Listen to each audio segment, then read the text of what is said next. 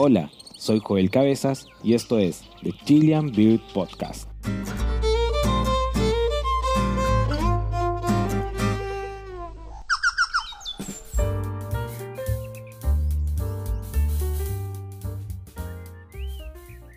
Hola, hola, ¿cómo están? En esta entrega del podcast quiero hablar con ustedes sobre la clasificación de las especies centrándome en las aves. Primero, quiero contarles algo. A nuestra especie siempre le ha fascinado catalogar todo, poner nombres, clasificar y ordenar todo lo que nos rodea. La categorización es un elemento fundamental de nuestro pensamiento. Desde que somos niños, nuestros cerebros se entrenan para asociar y categorizar. Es así como logramos, por ejemplo, diferenciar las manzanas de las peras, independiente de sus colores o tamaños. Sabemos cuándo una es una manzana y cuándo la otra es una pera, y no debemos aprenderlo cada vez que vemos estas frutas. Todo el tiempo cada fuente de información la estamos clasificando. ¿Y por qué hacemos esto? ¿O de qué nos sirve? Investigadores como Peter Goldstein dicen, nuestro cerebro está tratando de encontrar la manera de simplificar y organizar nuestro mundo. Sin la categorización no podríamos interactuar eficientemente con el mundo que nos rodea. Si lo llevamos a tiempos más remotos aún, como en el humano prehistórico o en los asentamientos tribales más modernos, la categorización era tan fundamental, por ejemplo, para conocer los nombres de los alimentos, cuáles eran las plantas venenosas, cuáles eran las plantas que sí podíamos comer, y de esta manera podíamos pasar ese conocimiento a otros miembros del grupo, y así nos exponían a consumir alimentos que podían matarlos. Por lo tanto, en el transcurso de nuestra evolución, la clasificación de lo que nos rodeaba se transformó en un requisito básico para poder sobrevivir, ya que necesitábamos entender y poder usar la naturaleza que nos rodeaba.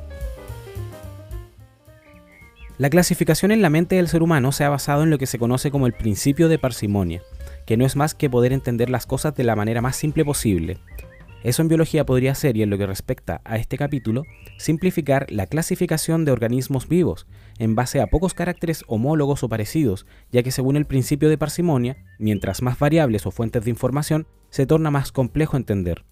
Nuestra mente necesita de este principio, por ejemplo, para poder comprender la enorme biodiversidad y sus interacciones. Ahora, el principio de parsimonia se aplica a muchas áreas, pero no por eso es del todo correcto.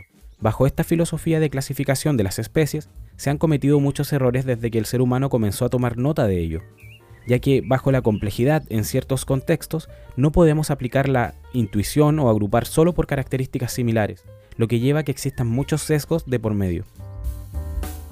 La primera gran obra de la clasificación de las especies vivas ocurrió en la antigua Grecia de manos de Aristóteles, en el 343 a.C., él, por ejemplo, dividió a las especies como en animales con sangre y sin sangre, refiriéndose a los vertebrados e invertebrados.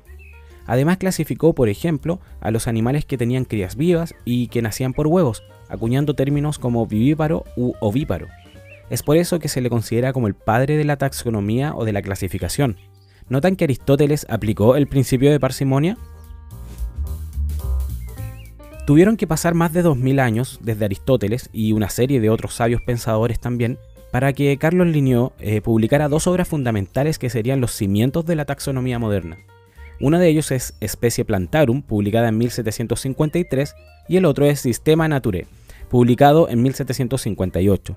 Aquí Linneo instaura el sistema binomial, que usamos hasta estos días.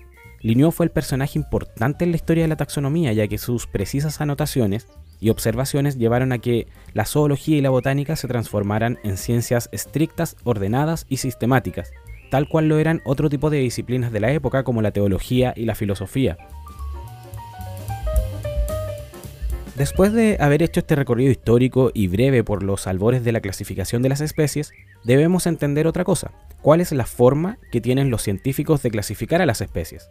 Esto lo hacen a través de un orden jerárquico que se conoce como taxonomía, los científicos agrupan a las especies dependiendo de sus similitudes y de las diferencias, ya sean morfológicas, ecológicas, conductuales o genéticas, por ejemplo. El término taxonomía proviene del griego y es una palabra compuesta por taxis, que significa ordenamiento, y nomos, que significa norma. Esto, si lo unimos, quedaría como la norma del ordenamiento. La taxonomía, como mencioné, tiene una jerarquía. Si tomamos a las aves como ejemplo, tendríamos lo siguiente. Ellas pertenecen al reino animal del filum cordata. Eso quiere decir que tienen un cordón nervioso dorsal. También se desprende de ahí el subfilum vertebrata, porque tienen una columna vertebral verdadera. Y por último, entre estos vertebrados hay especies que tienen características específicas como por ejemplo las plumas, y se agrupan en una clase, en este caso la clase Aves.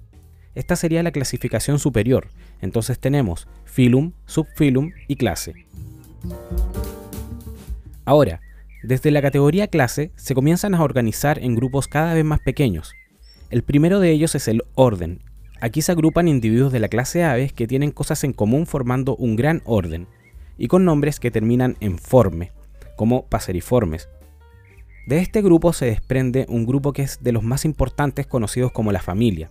Aquí se agrupan individuos con características similares de un orden y con un nombre que termina en AE. En este caso sería Pasarelidae. El sufijo AE se pronuncia como E, por lo tanto quedaría como Pasarelide.